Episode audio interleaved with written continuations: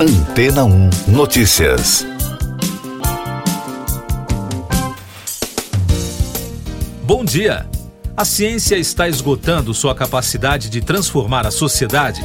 Esta foi a questão de um artigo publicado em janeiro na revista Nature por três cientistas dos Estados Unidos: Erin Leahy, da Escola de Sociologia da Universidade do Arizona, Russell Funk e seu orientando de doutorado, Michael Park, ambos da Escola de Administração Carlson, da Universidade de Minnesota, analisaram mais de 45 milhões de artigos publicados entre 1945 e 2010 e 3 milhões e 900 mil patentes depositadas nos Estados Unidos entre 1976 e 2010 e concluíram que, com o decorrer do tempo, se tornou mais difícil para os cientistas obter descobertas originais a ponto de criar um novo campo do conhecimento ou reorientar o rumo de um tema de pesquisa existente. O trio especialista em ciências sociais usou uma métrica chamada de índice CD, em que os valores podem variar de menos um para trabalhos menos disruptivos a mais um para os mais disruptivos e mostrou que a média do desempenho medido no indicador caiu gradativamente. A queda acumulada nos períodos analisados foi de mais de 90% para artigos e mais de 78% para patentes. De acordo com o portal Pesquisa FAPESP, da Fundação de Amparo à Pesquisa do Estado de São Paulo, o número absoluto de artigos e patentes considerados transformadores ficou em um mesmo patamar ao longo do tempo. Mas como o volume total de trabalhos e de aplicações cresceu de forma exponencial, estima-se que atualmente cerca de 3 mil artigos sejam publicados por dia a participação relativa da ciência dita disruptiva na contribuição global dos pesquisadores perdeu fôlego, em uma evidência para os autores do trabalho de que o esforço empreendido para produzir conhecimento rende dividendos mais magros do que os investimentos projetavam. Mais destaques das agências internacionais no podcast Antena 1 Notícias. Mais de mil pessoas participaram no fim de semana de uma procissão em memória das vítimas do naufrágio no Mar da Costa de Cutro, na região da Calábria, que deixou ao menos 70 mortos na Itália. A marcha foi organizada pelo vigário de Belcastro e Isola Capo Risuto. O Papa Francisco também se manifestou sobre o naufrágio. Durante a oração do Ângelus na Praça São Pedro, no Vaticano, no domingo, o pontífice fez um apelo para que todos os traficantes de imigrantes sejam detidos. Milhares de pessoas protestaram em Atenas após um acidente de trem na região central da Grécia que deixou 57 mortos e dezenas de feridos. Houve confrontos com a polícia.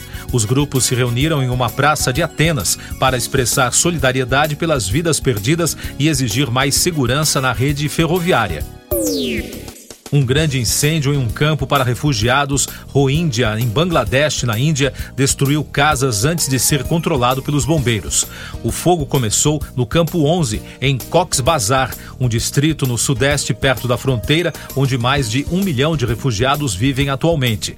A maioria fugiu de uma repressão dos militares em Mianmar em 2017. Representantes de mais de 100 países concluíram no sábado um tratado da Organização das Nações Unidas para proteger o alto mar.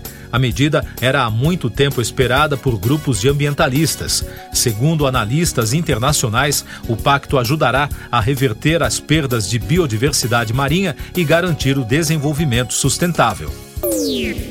O príncipe Harry e sua esposa Meghan Markle foram convidados para a coroação do rei Charles III, que será realizada no dia 6 de maio, informou The Sunday Times.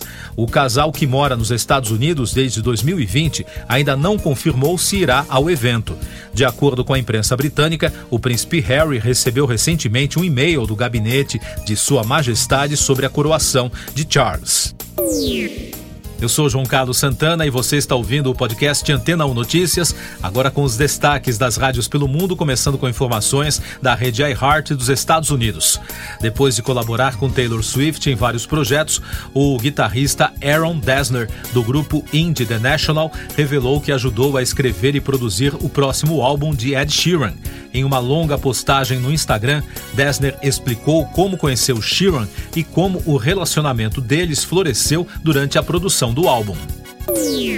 Com informações da Fox News, Chris Rock não se conteve ao falar publicamente sobre o incidente do tapa de Will Smith no Oscar pela primeira vez na noite de sábado. O comediante de 58 anos criticou duramente o ator e sua esposa, Jada Pinkett Smith, nos minutos finais de um especial da Netflix, quase um ano depois que Smith subiu ao palco da premiação e deu um tapa no rosto dele. Agora duas informações da rede britânica BBC.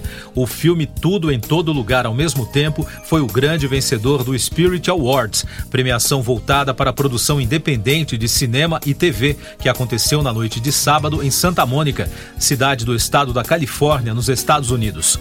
Além de melhor filme, o longa de Daniel Kwan e Daniel Scheinert também venceu os troféus de melhor direção, roteiro, edição, atuação, atuação coadjuvante e atuação revelação Arctic Monkeys e Guns N' Roses estarão no Festival de Glastonbury deste ano. Segundo os organizadores, as bandas reforçarão ao já anunciado headliner Sir Elton John, que fará o último show no Reino Unido de sua turnê de despedida no World Farm em junho.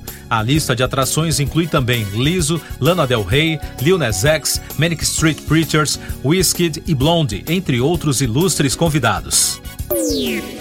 Siga nossos podcasts em antena1.com.br. Este foi o resumo das notícias que foram ao ar hoje na Antena 1.